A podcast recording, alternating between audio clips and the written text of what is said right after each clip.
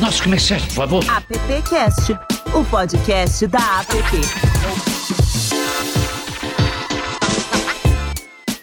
Olá, seja muito bem-vindo, seja muito bem-vinda e bem-vindo ao nosso AppCast. Essa é a edição número 52. Pois é, breve tem novidades por aqui. Uma delas uma delas não é tão breve assim, uma delas é hoje. Eu já quero fazer questão de apresentar aqui a nossa nova mais integrante da mesa do AppCast, a Mari Cruz. E aí, Mari, bem-vinda, viu?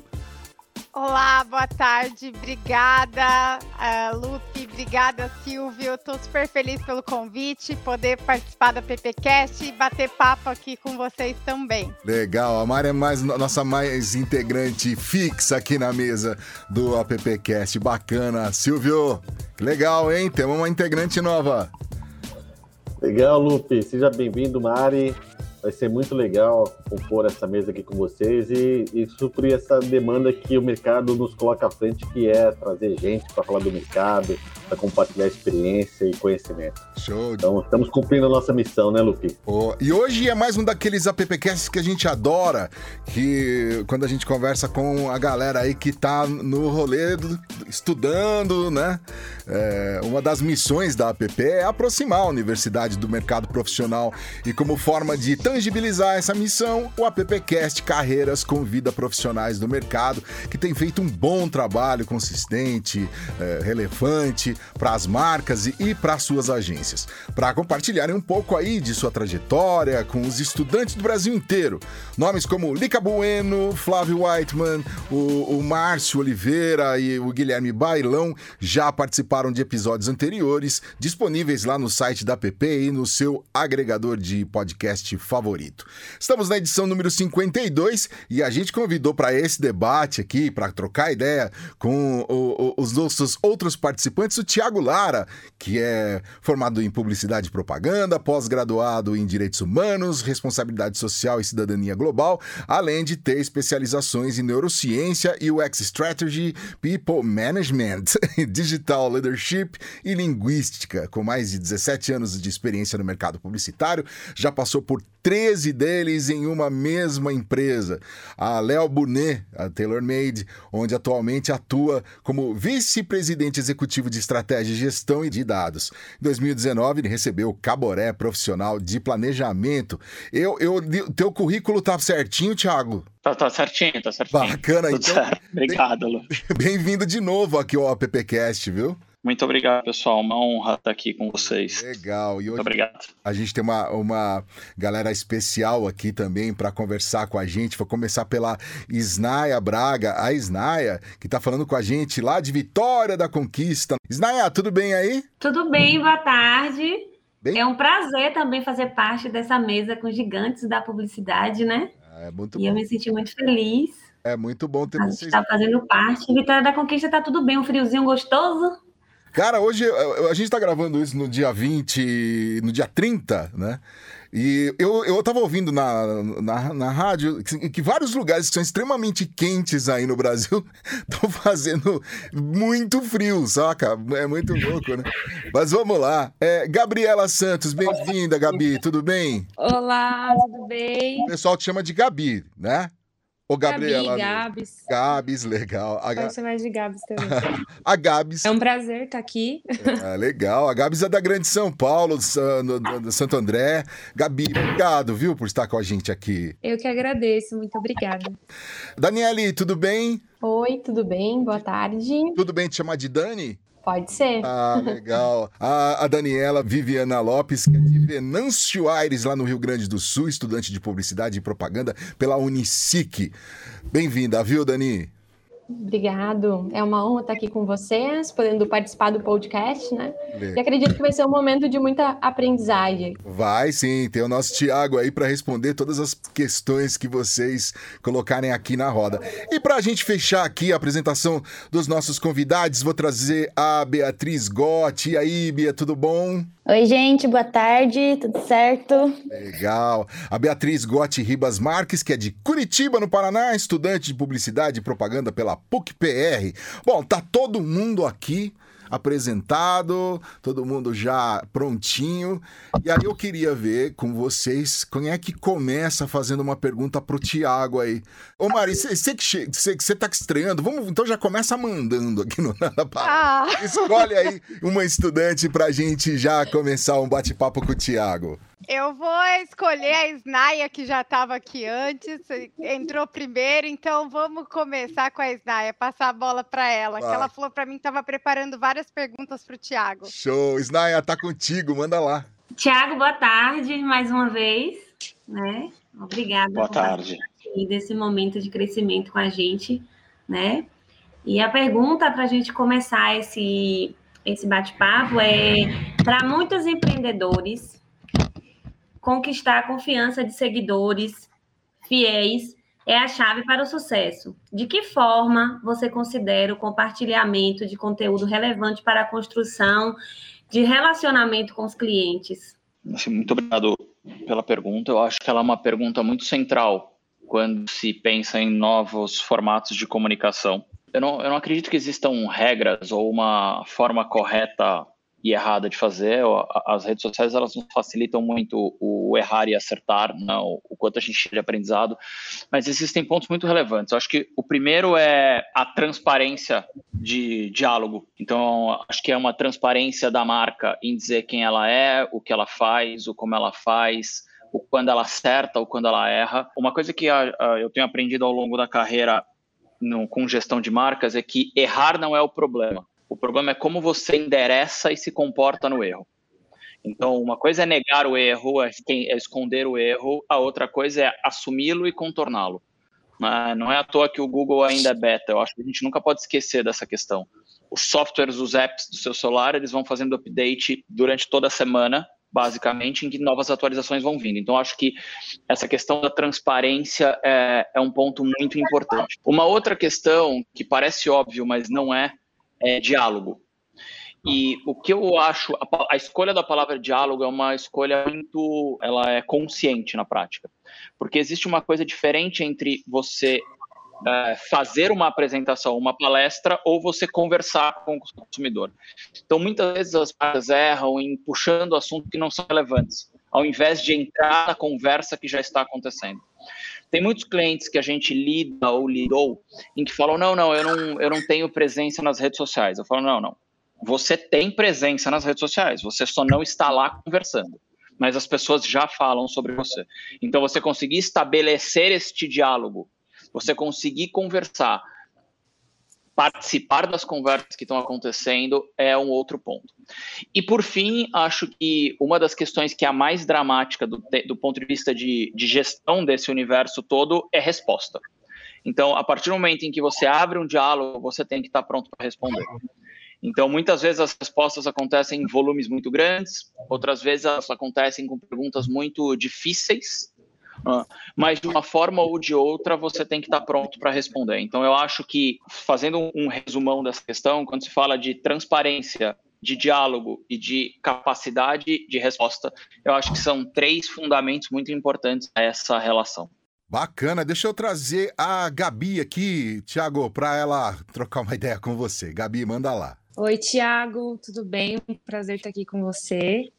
Tudo e ótimo, a pergunta, a pergunta que eu queria fazer é, para quem quer trabalhar fora do Brasil, em específico na Europa, mas tudo bem, pode ser qualquer outro lugar do mundo.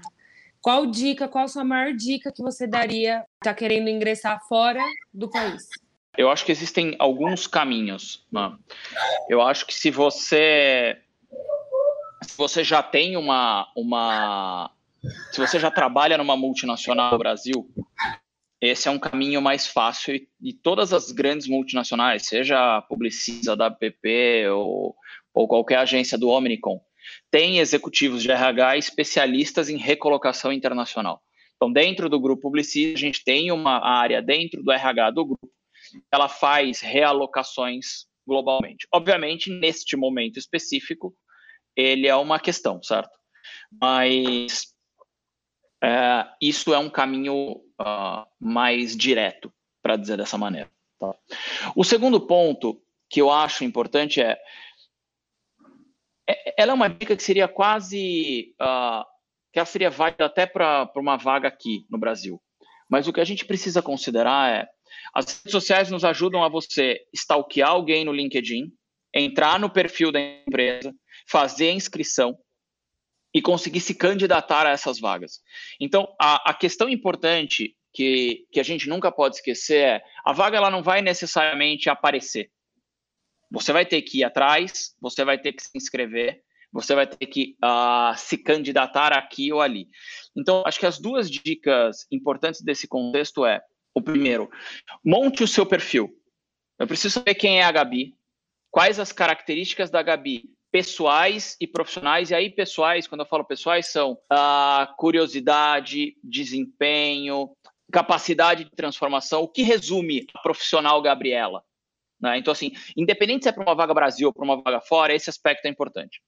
E aí, como a gente está se candidatando a uma vaga no exterior, existe o segundo aspecto, que é o que esta qualidade da Gabriela brasileira pode transformar o negócio no país que você quer ir. E essa é uma resposta customizada, observe bem. Seja o seu país a Dinamarca, seja o seu país a Holanda, seja o seu país Portugal. Então, o que a Gabriela tem a oferecer como essas características, ela vai variando de acordo do país em questão. Então, esses são dois pontos muito importantes que valem para o Brasil, mas que também valem para fora. Então, construa o seu perfil profissional, reúna as, reúna as habilidades que você tem e, e, e eu fui muito cuidadoso na resposta, porque veja que eu não falei em nenhum momento currículo ou experiência profissional. Porque não necessariamente você já tem um portfólio pronto. E você não precisa esperar um portfólio pronto para se candidatar. Mas a Gabriela é música, por exemplo. Estou aqui inferindo, certo? Que você tem um violão atrás de você. É, então, a sua habilidade com a música, a sua curiosidade pela música, o seu engajamento com a música reúnem características que podem ser interessantes para uma empresa lá fora. Quais são elas? O como você escreve essa redação sobre. É, é quase um minhas férias que a gente fazia na escola sobre você mesma. E aí é um exercício de entrar no LinkedIn, começar a ver as vagas que estão abertas, se candidatar nessas vagas. E uma das coisas que a gente tem percebido bastante dentro das vagas de LinkedIn é que a carta de apresentação ela tem um papel fundamental. Porque os currículos muitas vezes são parecidos, certo? Eu tenho 13 anos de El, tem alguém que tem 9 anos de Ogilvy, tem outra pessoa que tem 14 anos de Almap. Então, no fim do dia, quais são as diferenças? A diferença é o jeito que eu penso, o jeito que a Gabriela pensa, o jeito que a, Mari pensa. Então, eu acho que esses são aspectos importantes dentro dessa candidatura. Né? Obviamente, é, língua é um ponto importante. Acho que o inglês ele, é, ele unifica a questão toda, mas a gente está falando de uma vaga internacional e isso parte do princípio de que é posto, né? Você tem que ter. Beatriz Gotti, chega junto aí, faz sua pergunta. Oi, Thiago, boa tarde. Estou muito feliz de poder estar aqui trocando essa ideia com vocês. É, a, minha a, primeira, a primeira pergunta em relação aos avanços tecnológicos. Assim, a gente entende que o rápido avanço tecnológico e a evolução digital, elas ainda vão causar muito mais transformações em todas as esferas do comportamento e do convívio humano, né? No mercado de trabalho, por exemplo, essa, essa percepção se tornou tangível quando algumas tarefas antes feitas por humanos agora podem facilmente ser realizadas por máquinas e softwares, né, aquelas mais operacionais. Como você acha que isso vai afetar os nossos, os nossos empregos e as nossas qualificações no geral? Tiago tá acompanhado, para quem tá ouvindo, o Tiago tá acompanhado do, de um dog bem bonitinho. Nossa, eu tô com o tomate no colo. Tomate, que legal. Ele tem, ele tem 80 dias, né? Então ele tá. Ah, é calminho. Uma peste, mas calminho. a gente. É, super, tranquilão, tranquilão. Vamos lá. Mas, vamos lá, me desculpa. Beatriz, eu acho que assim, é algo em que não se pode lutar contra. E é algo em que o, o progresso, quando ele é concebido de forma social, ele tende a trazer melhoras significativas para o trabalho. Então, eu acho que talvez ele tenha um impacto em se eu terei emprego ou não. Eu acho que talvez a pergunta deveria ser: como eu vou mudar o meu jeito de trabalhar para conseguir garanti-lo? Como eu vou mudar o meu universo de trabalho para que eu consiga me manter em prumo? Então, eu acho que ele carrega uma, uma questão fundamental, que é a necessidade da gente não parar. Então, a gente não parar de estudar, a gente não parar de se questionar, a gente não parar de olhar para o lado.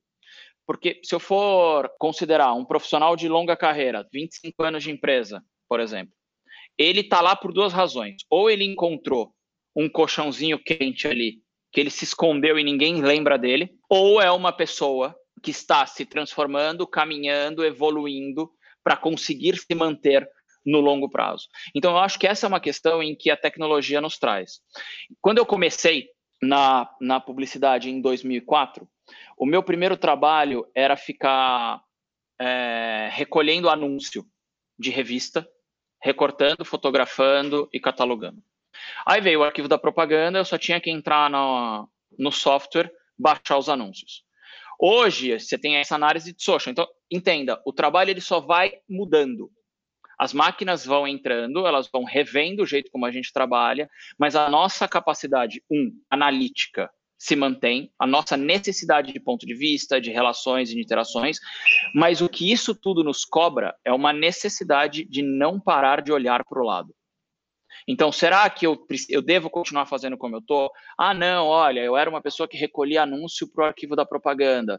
Então, agora uma máquina faz isso automaticamente. Então, pô, se a pessoa que analisa.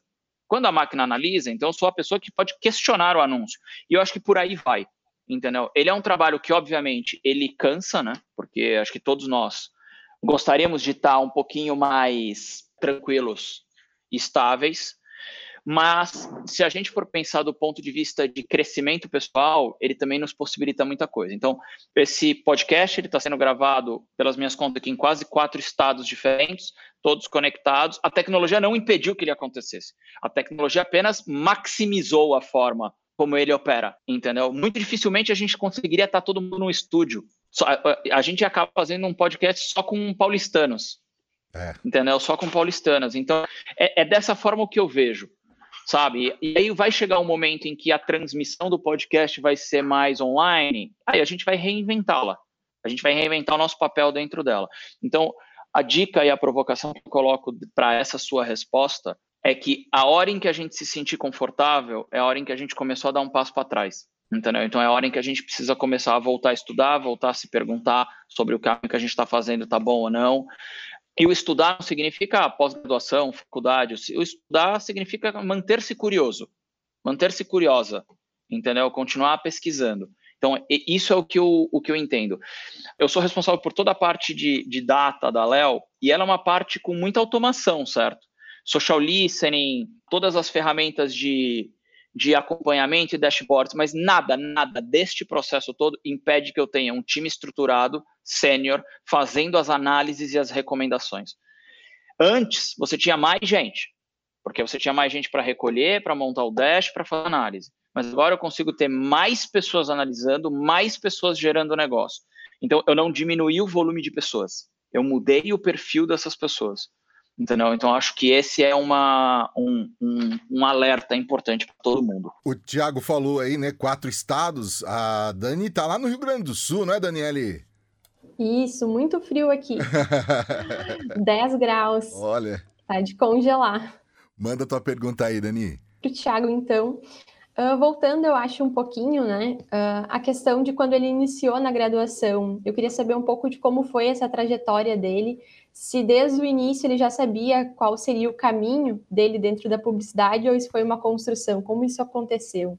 Oi, Dani. Ah, uma delícia de pergunta. Eu sabia que eu gostaria de trabalhar com comunicação. Eu não tinha ainda clareza sobre qual seria o meu papel dentro desse universo. Meu pai era profissional de marketing desde que eu era pequeno, então ele era um universo em que eu tinha uma intenção e aí, dentro das pesquisas, eu entendi que a propaganda era um lugar que tinha uma capacidade de transformação e mobilização de comportamento que me interessava muito. E aí eu fui para a faculdade de publicidade, eu estudei publicidade e propaganda na Universidade Metodista de São Paulo, que fica em São Bernardo do Campo, que é um lugar tipo a Islândia, assim também de frio.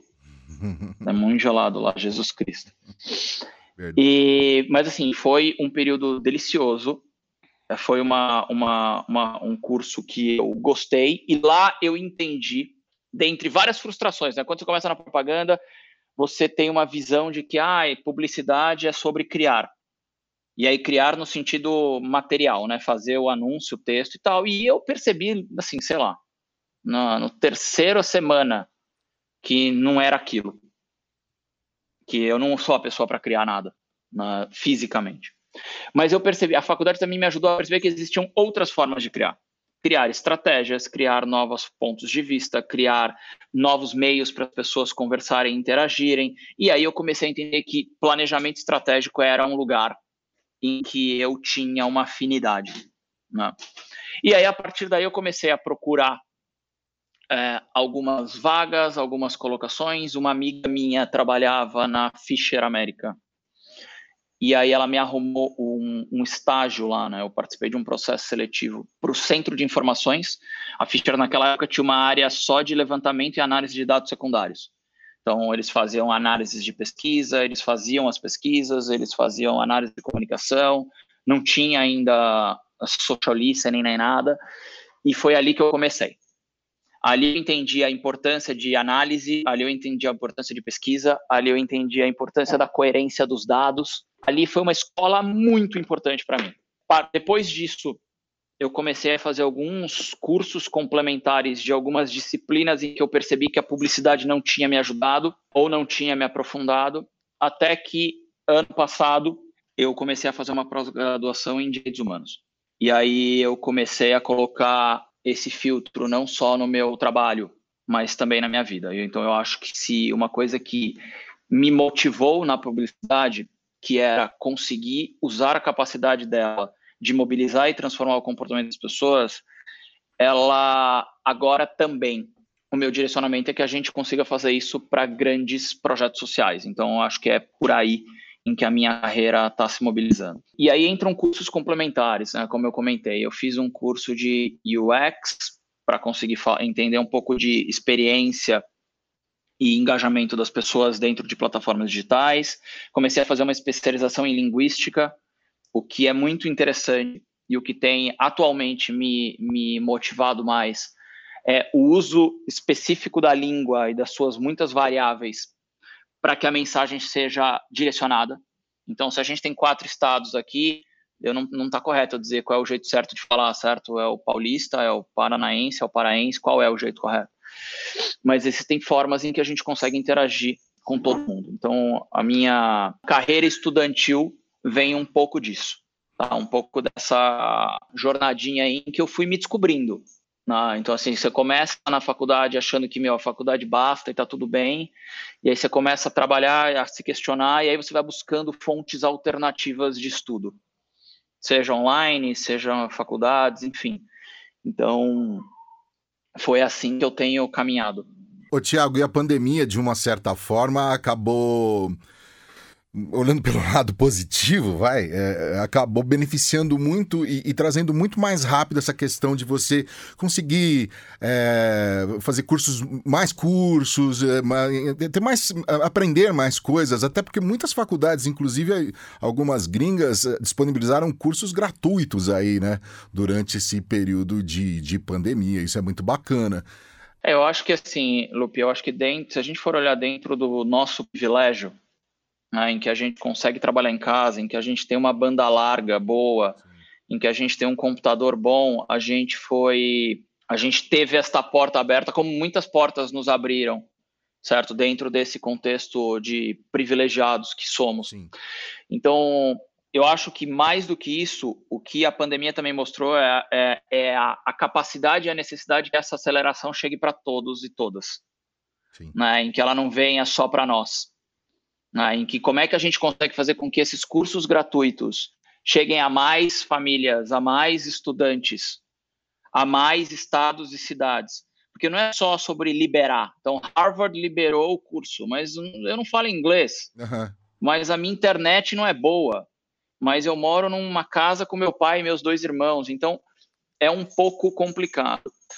É, e embora eu, eu, eu, eu compreenda o seu ponto sobre a gente ter a chance de, de estudar e de se dedicar, ao mesmo tempo, isso aumentou o nosso tempo de tela infinitamente. Sim.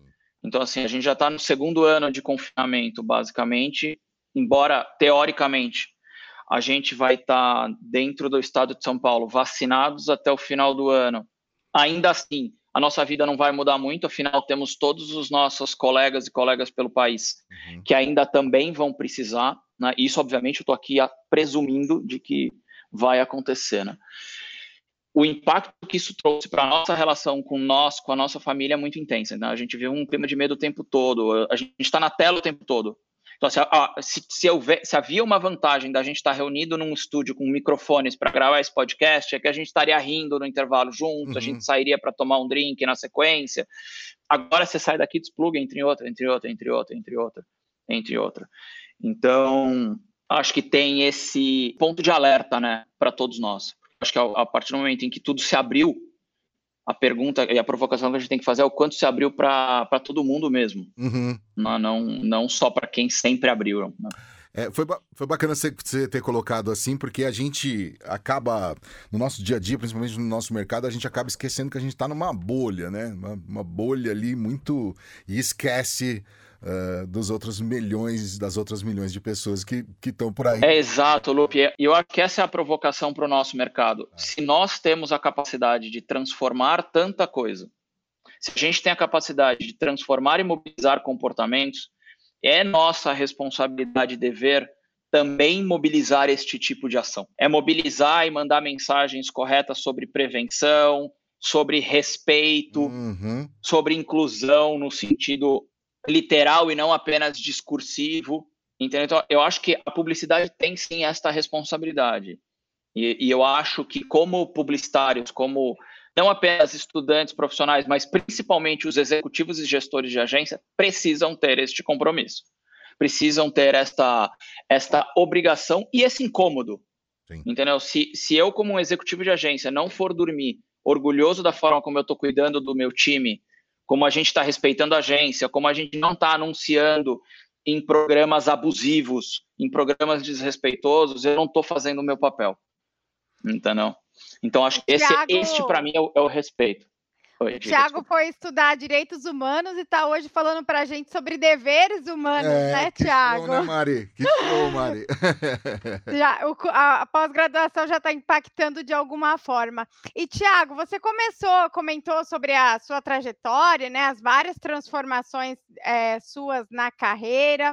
É, eu queria que você né, desse um palpite aí para a gente sobre quais as possíveis mudanças que você vê que pode ocorrer no, no futuro e que, de, de que forma elas vão impactar a publicidade nos próximos anos. Tá. É, eu acho que a, uma, uma, uma coisa que eu falo para todo o meu time, e a gente tem até um, um, um, um projeto de treinamento em andamento, é que não há possibilidade de se trabalhar com comunicação e não, se, e não entender de dados. Tá? E aí, quando eu falo de dados, eu falo da cadeia inteira: coleta, análise e, e resposta. Então, hoje, você vai ter que criar para plataformas que você não engaja, que nós não crescemos na plataforma, estou falando por mim aqui, tá? O, o, o Millennium que envelheceu. Uh, você tem que criar para TikTok, você tem que criar para Twitch, você tem que criar para plataformas de streaming. Então, não é apenas sobre forma. Antes você sabia qual era a forma, era um filme de 60, era o rádio, era um anúncio impresso, era um relógio de rua. Agora a forma é muito mais do que um formato de métrica, de medida. 10 por 15, 20 por 30. Agora é a forma como a plataforma engaje, como interrompe, se tem áudio, se não tem áudio, se a pessoa clica, se a pessoa não clica. Se ela vai para o target A, para o target B. Então, eu acho que não há possibilidade de ser um publicitário hoje se isso não tiver enraizado dentro de você. O que não significa que você tem que ser um especialista em métricas. Isso não significa que você tem que entender como é que faz um analytics. Isso apenas tem que saber que você tem que entender a diferença entre as plataformas você tem que entender a forma como as pessoas consomem as plataformas e o como é que você usa cada uma dessas questões. Isso se você é criativo, porque você vai ter que materializar o produto. Se você é estrategista, que vai ter que entender e estudar a mensagem para cada uma delas. Se você é um profissional de mídia, então nem se fale. E um executivo de negócios que está à frente de uma agência, um profissional de atendimento, para conseguir garantir que o business também seja saudável. Então, é, para mim, esse é o ponto principal, Mari. É, eu não sei o que vem depois. Só que aí eu continuo na questão da, da Beatriz. eu não posso aceitar que, a partir do momento em que eu vi tudo, eu falei, nossa, agora eu me senti aqui um geração Z, eu sei tudo. Certamente aquela geração Z já sabe uma coisa que você não sabe. Então tá na hora de você voltar para a prancheta, voltar a estudar e voltar a, a, se questionar. Consciente, e aí é, o, é, o, é um recado fundamental de um profissional que já teve uma, um, um burnout muito sério na vida, de que a gente não pode se cobrar para saber tudo. A gente tem que ter uma visão. Eu tenho que saber do que acontece. E aí a importância da diversidade na equipe em todas as esferas possíveis, porque você vai ter especialistas em cada uma das frentes. Entendeu? Eu não preciso ter. O, o, Thiago não precisa ser uma enciclopédia, até porque as enciclopédias nem existem, pensa. Pensa só, as enciclopédias reuniam tudo ali. Quando tudo não era mais suficiente, elas não fazem o papel. Então, é, o que eu preciso é ter um time que consiga ser profundo em diversos assuntos, cada um em sua individualidade, mas que eles tenham uma visão ampla né, de todas as possíveis frentes. Então, para mim, esse é, é o, a demanda. E aí eu queria até aproveitar e, e voltar uma vez mais na, na pergunta da Beatriz, que é o seguinte: como a gente pega um profissional jovem que não tem experiência e fala, e aí, cara, é, como é que você se vende? Como é que você vê o futuro? Existe uma questão importante num profissional que eu acredito que não vai mudar, que é a curiosidade, que é o ponto de vista. Nós somos aqui nessa reunião, aqui nessa gravação, três, seis, sete, oito pessoas. São oito pessoas que têm perfis diferentes e têm pontos de vista diferentes sobre absolutamente tudo. O fundo da nossa tela aqui é amarelo, certo? Cada um de nós pode achar o amarelo bonito, feio, mostarda, claro, baixo, ou talvez alguém nem consiga ver o amarelo. Então, uma coisa que a gente não pode abrir mão, independente do avanço tecnológico, independente da nova moda, ferramenta, é o nosso ponto de vista e o nosso jeito de encarar as coisas. Estas são duas questões que um profissional de comunicação não pode abrir mão. Ele não pode abrir mão de entender de dados, no meu ponto de vista, e ele não pode abrir mão de ter um ponto de vista. A gente vê nas redes sociais o impacto de ser isentão. Assim, não, não existe essa possibilidade como um gestor de comunicação. As marcas têm que ter. E aí, o ter ponto de vista não significa ter uma opinião política. Não é isso que eu estou dizendo ter um ponto de vista é só ter uma opinião sobre o contexto e o cenário que está acontecendo. É isso aí, bacana. Esse é o AppCast número 52 para você que deu o play e está acompanhando a gente até aqui nesse papo. Obrigado mesmo. Hoje a gente está recebendo aqui a Gabriela Santos, a Snaia Braga, a Beatriz Gotti e a Daniele Lopes. Todas eh, estudantes participando aqui com a gente. Logo, logo, espero que muito em breve estejam no mercado aí. E é legal. E junto aqui na mesa tá a nossa estreante, a Mari Cruz, que você acabou ouvindo agora há pouco aí, fazendo uma pergunta pro Tiago. E o Silvio Soledade, que tá quietinho, pero no mucho. Habla, senhor. Obrigado, Lupe. Eu estou ouvindo aqui porque todo, todo encontro que nós fazemos aqui com estudantes e com o profissional é um aprendizado. Aliás, todo encontro que nós fazemos aqui é um aprendizado, né, Lupe? Sim, sim. Mas eu queria aproveitar esse gancho do que o Thiago tocou. Que bom que você deve ter sido aluno do professor Paulo Tarcitano, né, Thiago? É um Foi mestre. sim. Que bom. Foi a, sim. Gente, a gente teve, teve a, a, a honra e o privilégio de tê-lo na diretoria da PP durante muito tempo.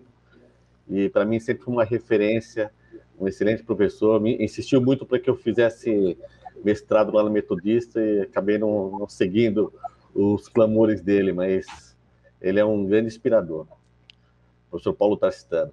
E uma outra coisa que você colocou que legal, que a gente tem falado muito aqui no, no podcast, que é que é uma expressão até que o Lupe trouxe para a gente, que é que nós somos um canteiro de obras, né, Lupe? Nós Sim. estamos em, em constante aperfeiçoamento, a gente não pode achar que nós estamos formados, que existe uma formação específica, né? A gente não se forma nunca, né?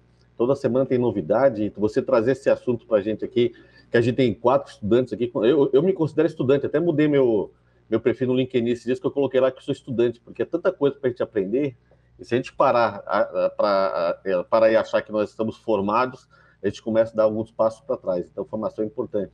E eu queria aproveitar, Tiago, nós fizemos um tempo atrás uma conversa com o executivo da Mercedes e que ele contou com muito orgulho o fato de estar com 33 anos de empresa. Ele contou da trajetória que ele fez, que dentro da própria Mercedes, as diversas áreas por onde ele passou, enfim. E você está 13 na, na Léo Bonet, que pra, na nossa área realmente é, é, um ponto fora da curva, você sabe disso, né? Eu queria que você falasse um pouquinho, eu já vi uma entrevista que você deu para um veículo trade sobre essa questão de se manter um tempo na empresa, que não significa que você está estagnado, pelo contrário, tem muito aprendizado, principalmente na nossa área, né? Conta um pouquinho para a gente dessa tua jornada de 13 anos na Léo Bonet. Vamos lá, eu até queria pegar carona na, na sua referência do canteiro de obra. Acho que até queria tomar a liberdade de transformá-la um pouco. Eu acho que a, as obras elas causam um impacto social e ambiental muitas vezes irreversível. Se você for pensar versus um jardim, certo? A nossa vida é talvez tenha que ser como um jardim. Eu nunca posso parar de cuidar, porque senão ele não floresce. Eu tenho que respeitar que algumas épocas do ano dá uma coisa, outra época do ano dá outra. O jardim ele é móvel, ele pode ser um jardim de tulipas, depois ser de rosas, depois ser de orquídeas, enfim. Então, eu acho que a gente vai encarando essa nossa constante transformação como algo que tem muito a oferecer, seja a beleza, o aroma, o passeio, o descanso, mas também nos demanda muito, que é o cuidado, a rega, o, o cultivo, e tudo mais. Então, acho que é um pouco assim que eu vejo e assim que eu vejo a minha jornada na Léo. Eu entrei na Léo como gerente de planejamento, depois eu virei diretor, depois diretor de grupo, depois vice-presidente e depois vice-presidente executivo. Então, ela é, uma, ela é uma jornada longa, é uma jornada que eu me orgulho muito, mas ela é uma jornada em que, durante ela, muitas coisas eu tive que reaprender. Então, eu não, eu não continuo o mesmo Thiago que entrou na Léo. Então eu era um Thiago, gerente de planejamento de Fiat, que para ser promovido a diretor teve que entender sobre gestão, tinha que entender que ele não ia fazer tudo sozinho, ele tinha que entender que dentro de uma diretoria você tem uma responsabilidade é, física, emocional e profissional com o seu time, financeira com a corporação, eu tinha que entender que depois, a partir do momento em que você, para ser promovido e para poder assumir um cargo de vice-presidência, existiam algumas outras questões que eu não fazia ideia. Cálculo de dinheiro, é, organização de plano de carreira, gestão de, enfim. Então, é, é um, foi uma, uma jornada de muitas transformações e aprendizados pessoais por lá. E uma coisa que eu, porque quando eu fui promovido, o Marcelo Magalhães, que foi o meu chefe, quando ele saiu e foi para lá Chicago e eu assumi o lugar dele, me disse, e aí eu tomo a liberdade de citá-lo aqui, foi: você nunca vai, você nunca chega numa cadeira, você nunca chega numa, numa vaga ou num cargo pronto para ele. Você chega num lugar e você começa a cultivar aquele lugar. E aí eu volto para a metáfora do jardim, quando você assumiu aquele jardim, você não está pronto para ser o jardineiro. Você tem uma noção de como é. Talvez um pedaço dele dê certo, outro não, mas você não pode parar de ter atenção, cuidado e amor com a vaga. Né? Então acho que essa é uma, uma um aprendizado muito grande que eu levei nessa minha jornada. E eu gosto de dizer que é uma jornada tão pessoal quanto profissional. Estou um terço da minha vida na Léo. Né? Então, acho que isso é muito simbólico para mim. Eu tenho muito orgulho da, da agência que eu trabalho, ela é uma casa muito respeitosa com os profissionais. Então, hoje nós somos cinco vice-presidentes, os cinco foram promovidos. Então, não, nenhum deles é de fora. Então, foram todos profissionais que foram ali, ó, diretor, vice-presidente, foi crescendo. Os nossos dois CEOs, tanto o Marcelo Reis quanto o Márcio Toscani, também foram promovidos. Então, acho que essa é uma cultura da Léo, e é uma das coisas que quando eu entrei na Léo me despertou. E eu falei, legal, aqui é um lugar em que eu gostaria de investir. Né? E aí uma, uma questão que eu citei na matéria que você colocou, Silvio, gostaria de trazer é, de novo aqui, é que também ele é um exercício de duas mãos. Né? Então, assim, a gente às vezes espera que a promoção apareça, mas a gente também tem que ter um pouco de paciência e entender que não é assim tão rápido, certo? Não é tão rápido porque ou a vaga ainda não existe, não é tão rápido, porque talvez a empresa tenha um outro projeto para mim, e aí eu tenho que perguntar, ou talvez simplesmente eu ainda não tenha clareza de como dar esse passo. Então, se eu agora quiser assumir uma posição diferente dentro da Léo, eu tenho que me preparar para ela. Eu tenho que estudar um pouco mais, eu tenho que me questionar sobre o que da minha capacidade. Aí é o ponto que eu falei para Gabriela, por exemplo. O que do meu jeito de trabalhar pode ser bom para aquela vaga? Então, vamos, vamos imaginar aqui que eu quero virar redator agora dentro da Léo. Eu não sou um redator. mas eu posso virar e falar: olha, o meu jeito de escrever insight, conceito, de entender o consumidor, me dá a capacidade de escrever um texto com mais clareza. Eu vou customizando o meu jeito de trabalhar. Então, acho que isso são algumas coisas que eu aprendi aí nessa minha jornada de 13 anos. Então, quando eu assumi a área de dados há dois anos e meio atrás, eu não entendia 100% de dados. O que eu entendia era o que não dava certo, o que precisava melhorar e o como aquilo ia potencializar os negócios da agência. E aí, a partir daí, se assume uma responsabilidade, você começa a se dedicar a estudar e trazer pessoas para te suportar e para te apoiar. Né? Então, assim, dentro dessa área, eu tenho um head que é uma pessoa maravilhosa, meu braço direito dentro desse universo, em que ele consegue suportar e fazer a mágica acontecer. E isso acontece também dentro da área estratégica para qualquer uma das verticais que a gente tenha, banco, carro, é, bens de consumo, enfim, eletrônicos. Bacana. Bom, Silvio, vamos, vamos mudar o nosso, o nosso exemplo aí agora a partir. Obrigado, Tiago. Agora Jardim, hein? Esquece a obra. Aí eu queria agradecer também, eu já ouvi Geração Z, já ouvi Millennium, mas eu queria agradecer por até agora não ter aparecido a palavra cringe aqui no nosso podcast. O tio de 50 que agradece. Meninas, vamos fazer uma rodada bem rápida agora, a gente está meio que se aproximando ao final do, do nosso podcast. Queria começar pela Snaia, uma pergunta rápida, se o Thiago também puder, é só para a gente fazer mais uma rodadinha com vocês. Vamos lá? Snaia? Chega junto. Então, ainda falando sobre a Léo, né? É, quais são as formas que você utiliza para avaliar a aceitação de um produto ou serviço por parte do mercado consumidor, Tiago? É difícil responder essa sua pergunta, Isnaia, porque não existe uma única métrica. Então, muitas vezes eu tenho que entender qual é a categoria que a gente está falando. Então, vamos, vamos usar como exemplo aqui se eu for falar de Trident. Então, a aceitação ela vai por volume de vendas, ela vai por aceitação de sabor, enfim, que é correlacionado com as vendas, e talvez uma visibilidade e uma um relacionamento, uma identificação de marca. Essa pode ser uma métrica. Se eu estou falando de é, crédito, é o número de créditos vendidos, a qualidade, a capacidade de, o, o, índice de inadimplência ou de pago, enfim. Então, o que eu acho importante, antes de eu querer avaliar o que deu certo e o que deu errado, e talvez esse seja o meu conselho, é, antes de começar o projeto, deixar muito claro qual é o objetivo que nós temos. Qual é o objetivo? Porque nem sempre o objetivo é vender muito mais. Às vezes é melhorar a imagem, às vezes é resolver um eixo de imagem que eu tenho, às vezes é aumentar minha penetração numa praça, às vezes é só aumentar a rentabilidade. Então, às vezes, para aumentar a rentabilidade, eu tenho que diminuir o volume de vendas. Às vezes, eu tenho que aumentar o preço. Então, a melhor forma de responder a sua pergunta seria perguntar antes do trabalho é o qual é a fórmula do sucesso. Vamos pensar nesse podcast aqui, certo? Como é que eu vou avaliar se ele deu certo ou não? As métricas básicas, que talvez sejam erradas, é o número de vezes que ele foi ouvido. Uhum. Ou a, certo? Só que aí eu pergunto outra. Mas ele foi ouvido por quantos minutos? Ele foi ouvido por quantas pessoas que não tinham ouvido os anteriores? Quantas pessoas o Tiago trouxe para ouvir, sendo a pessoa foco da entrevista, versus se fosse outro profissional? Entendeu? Então, quando a gente combina o jogo antes, então vamos supor que o Lupe, o Silvio e a Mari virassem e dissessem assim: olha, é, Tiago, a gente quer atrair aqui os seus pais como ouvintes, então a gente chamou você para falar. E aí, essa é a nossa métrica. Se meu pai e minha mãe ouviram, sucesso. Se mil pessoas ouviram, mas meu pai e minha mãe não, fracassamos. Entendeu?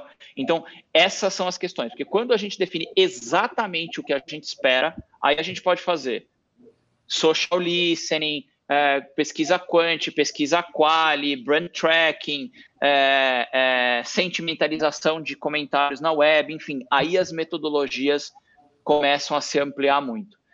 Só que o que a gente acaba errando muitas vezes é que, bom, eu estou tomando a liberdade aqui, peço desculpas de usar o nosso podcast como uma referência. Bora, bora. Mas é, ah, X pessoas ouviram, sucesso assim, é, mas cresceu, não cresceu? De repente a gente está aqui na edição 52 e o número de pessoas é a mesma. Uhum. Você fala, opa, tem alguma coisa errada então. Entendeu? Ou não. Ou eu só quero manter os meus 50, ou sei lá, os meus X ou 20 e tá ótimo. Então, esse é o meu conselho para você. Eu não respondo diretamente a sua pergunta, mas eu só coloco um alerta. Antes de eu chegar na resposta, eu tenho que saber exatamente o que eu queria Atingir. antes. Obrigado, Isnaia. Gabi, chega junto aí. Tiago, gostaria de te fazer uma pergunta sobre o mercado de trabalho antes, quando você entrou e agora, né? Você acha que quais são os principais obstáculos que um estudante de propaganda, quando termina a faculdade, quais são os principais obstáculos que eles enfrentam quando eles entram no mercado de trabalho hoje em dia? Quando a gente fala de. Eu lembro que. Vamos falar do ponto de vista de criação. Estava tendo até uma, uma conversa com os vice-presidentes de criação essa semana sobre isso. Antes, a, a seleção de criativos era feita através de portfólio impresso. Então você tinha que imprimir, fazer uma pasta, colar, botar um lacrezinho e levar agência por agência. Se o cara pedisse para ficar com seu portfólio, você tava danada, porque aí você tinha que fazer tudo de novo. E quem não tinha dinheiro para fazer, não era visto. Hoje, você consegue fazer o seu trabalho, colocar ele num site, seja ele qual for, gratuito, pago, interativo ou não, e fazer com que o seu portfólio chegue a mais pessoas. E isso vale para todas as disciplinas. Então, eu acho que aí temos um ganho. Tá? É... O segundo ponto, também nessa onda, é que as redes sociais fazem com que você me ache muito mais fácil do que você me acharia. Então, é, eu, eu, eu ainda olho em retrospecto o quanto privilegiado eu fui de ter uma amiga que trabalhava numa grande agência. E aí esta amiga me indicou, eu participei de um processo. Se eu não a conhecesse, eu não sei se eu teria entrado no mercado tão rápido ou se eu teria entrado.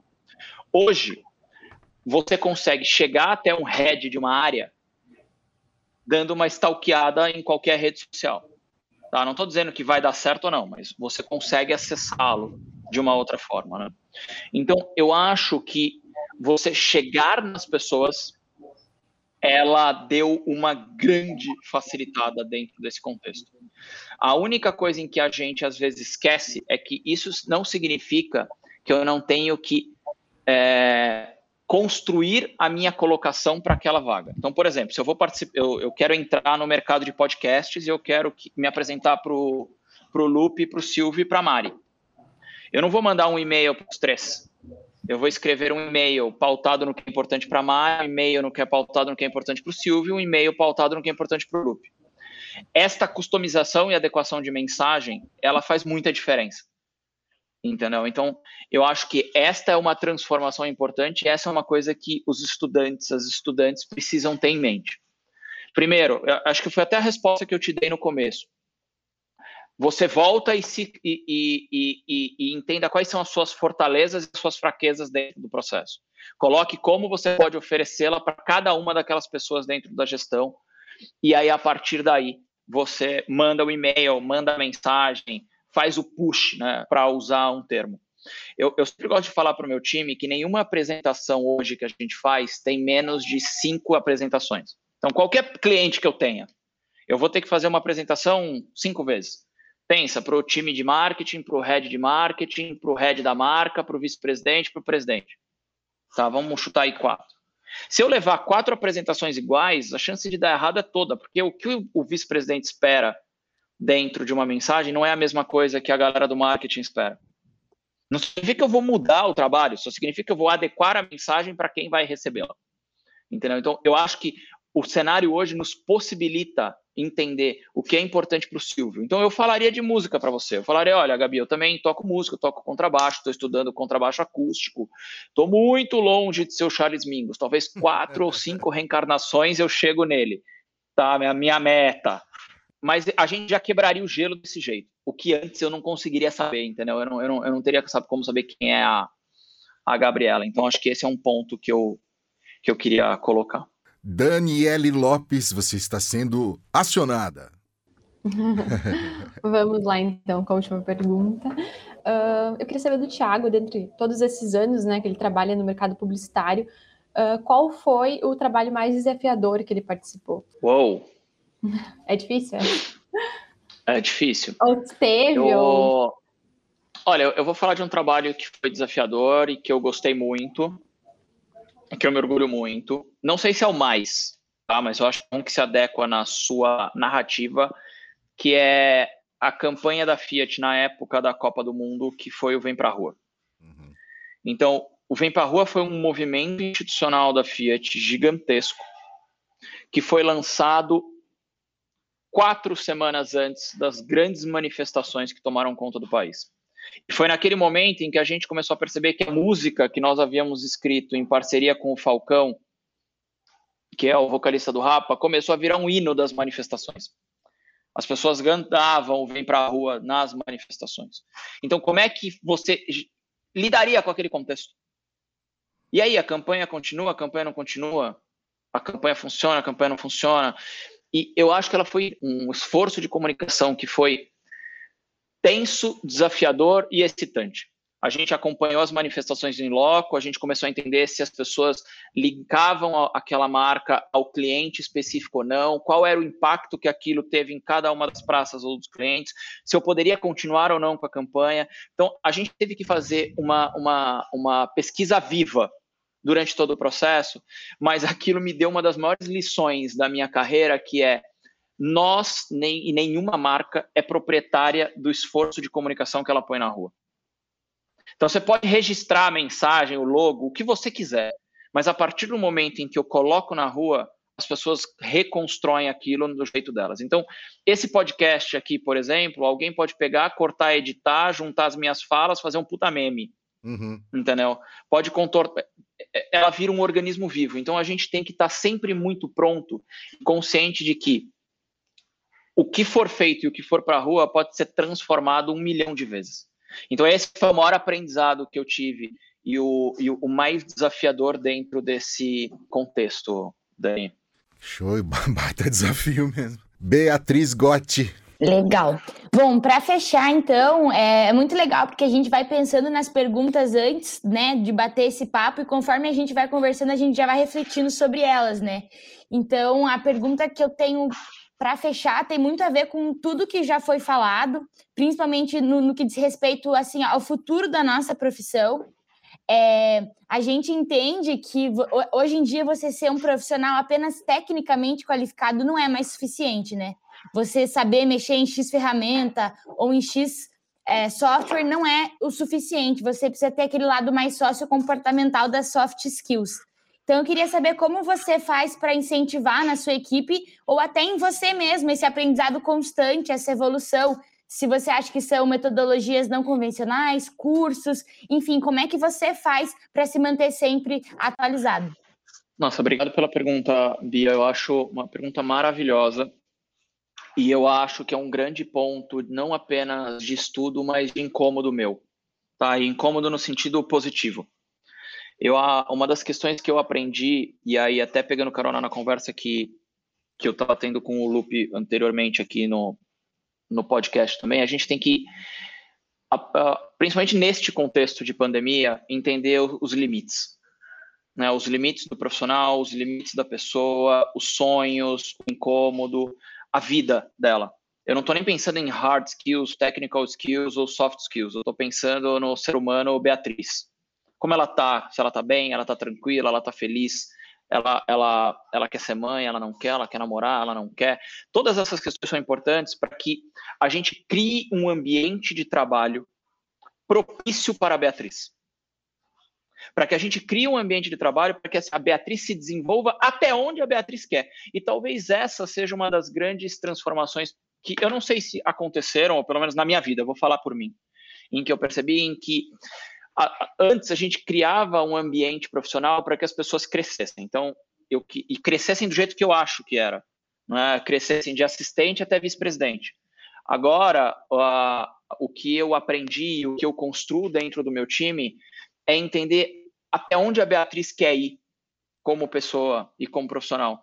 Às vezes você não quer, você não quer ser promovida porque é burocrático demais. Você só quer ter um aumento maior, mantendo a sua profissão, você só quer cuidar da sua família, você só quer ter tudo bem você ter tempo para você, entendeu? Quando eu entrei na propaganda, eu não tinha tempo para nada, nada, nada, nada, nada. Eu não me dava tempo para nada. Trabalhava, trabalhava, trabalhava, trabalhava, trabalhava, trabalhava, trabalhava, trabalhava. Eu entendia que essa era a única forma de crescer. E aí a pergunta que eu nunca me fiz e que eu hoje não deixo meus times não fazerem é até onde você quer. Entendeu? Quanto você quer.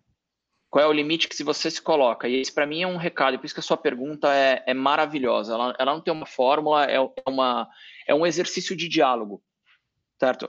Foi, foi, eu não lembro quem fez a primeira pergunta, que era sobre redes sociais e tal, é sobre ser transparente, é sobre ter diálogo e é sobre dar uma resposta.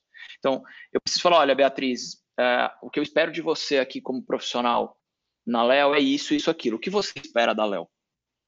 Diga para mim. É uma relação de troca, certo? Você está me vendendo o seu tempo e eu tenho também te entregar algo além do dinheiro. Ah, eu espero aprender a, a fazer tal coisa. Legal, a gente vai criar um ambiente para que isso funcione. Nem todo mundo quer virar presidente de empresa, nem todo mundo é workaholic.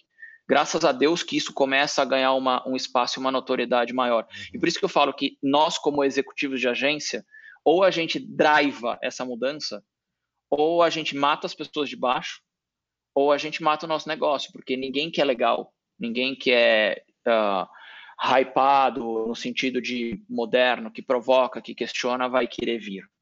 Né? Então, e, e, tem uma coisa que também é curiosa dentro dessa sua pergunta, é que pode mudar. A Beatriz pode mudar de ideia no meio do caminho. Então, ela, ela veio trabalhar no planejamento porque ela gosta do mercado financeiro e, de repente, ela mudou de ideia. Ela falou: Ah, eu não quero mais. Agora eu quero aprender a trabalhar com dados. Se eu não converso com a Beatriz, se eu não tenho. É, é, eu, eu não gosto de falar de feedback porque parece uma questão formal, embora seja. Né?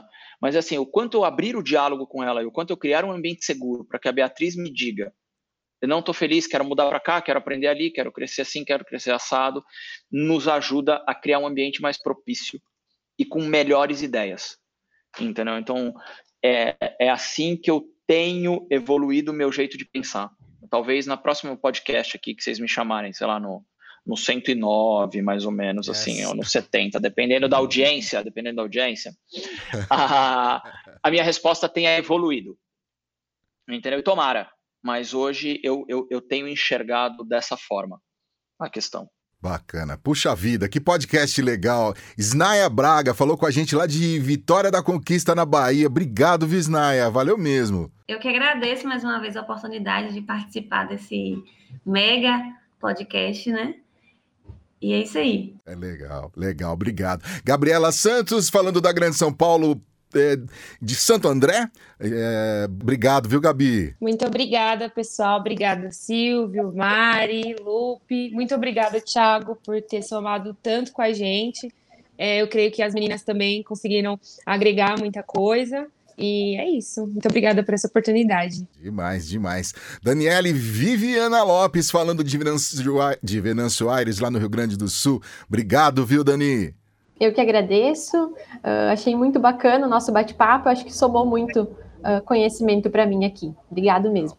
Beatriz Gotti Ribas Marques, falando de Curitiba, no Paraná. Obrigado, Bia. Foi muito show. Recentemente eu fiz um estudo sobre o mercado, sobre a nossa profissão, e foi muito massa poder trocar essa ideia com vocês, assim, tangibilizando mesmo o que foi estudado. Então, valeu a oportunidade. Legal. Tiago, obrigado por vir de novo aqui ao nosso podcast. E, cara, de verdade, mesmo com toda a sinceridade, eh, muito obrigado por ser, por, pela sua transparência é, e pela sua humanidade, tá? É, a sua fala foi muito carregada disso e a gente sai com um aprendizado muito grande depois desse papo. Muito obrigado mesmo, viu? Eu que agradeço vocês pelo convite, a todas vocês pelas duras e diretas perguntas. Eu acho que o quanto mais. Eu, eu, eu, acho que como planejador eu, eu aprendi que o, o melhor que eu posso fazer é construir perguntas. Porque quanto mais a pergunta for provocativa e incisiva, mais ela vai mobilizar. Show. Então eu, eu me senti muito desafiado aqui. Eu agradeço todos vocês por tudo. E dá, Obrigado. Uma, dá um apertão bem gostoso aí no tomate, tá bom? Pode deixar. Legal. Mari Cruz, Mari Cruz estreou aqui na nossa mesa, no podcast. Obrigado, viu, Mari? Adorei a estreia, adorei ouvir as perguntas desses profissionais que já estão é, já estão afiados, muito boas as perguntas. Adorei conhecer o Thiago, já acompanhava o trabalho dele à distância Muito bom estar com vocês, Lupe, Silvio, muito bom mesmo. Silvio, eu quero deixar essa fala para você, porque há cerca de menos de uma semana a gente conversava sobre o papel da APP na questão. Uh, do, do, de, né, de, ensinar, de trazer aí novos profissionais. Na, na, na, queria que você falasse rapidinho sobre isso e te agradecer demais aí por estar com a gente. Obrigado, Lê. Obrigado, Thiago, mais uma vez, pelas meninas. Snaia, procura a app Vitória da, da Conquista. Gabi, procura a app ABC, já estamos presentes aí também. Beatriz, vamos estar em breve em Curitiba. E Dani, tem a ARP aí no Rio Grande do Sul, que é super atuante, não procura. Eles estão fazendo um trabalho muito legal, viu? O Ale, educação é o único caminho, cara. Não, não vejo outra forma da gente mudar o mundo, mudar o universo ao nosso, ao nosso redor. Então, o que o Thiago colocou aí para gente reforçou essa tese.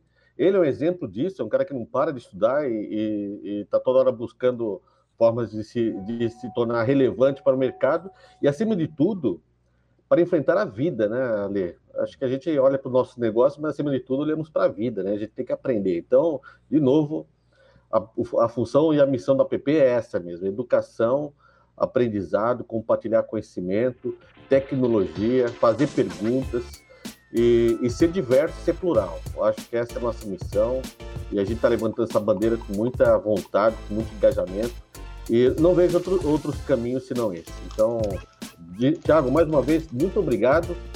Eu tenho certeza que se a gente for fazer o, fizermos um AppCast daqui a, a seis, sete meses de novo contigo, você vai trazer outros aprendizados, outros conhecimentos. Então, isso é muito legal. Então, Lê, mais uma vez, obrigado, Mari. De novo, obrigado. Até a próxima. Vamos estar junto aí Até. Obrigado, gente. Foi um prazer. Muito obrigado. Uma boa tarde. Deixa eu agradecer também aqui a Adstring, que dá aquela baita força para a app, e a Compass Collab, que edita, monta e distribui o nosso appcast. A gente se fala na próxima edição. Valeu! AppCast, o podcast da app. Acesse appbrasil.org.br.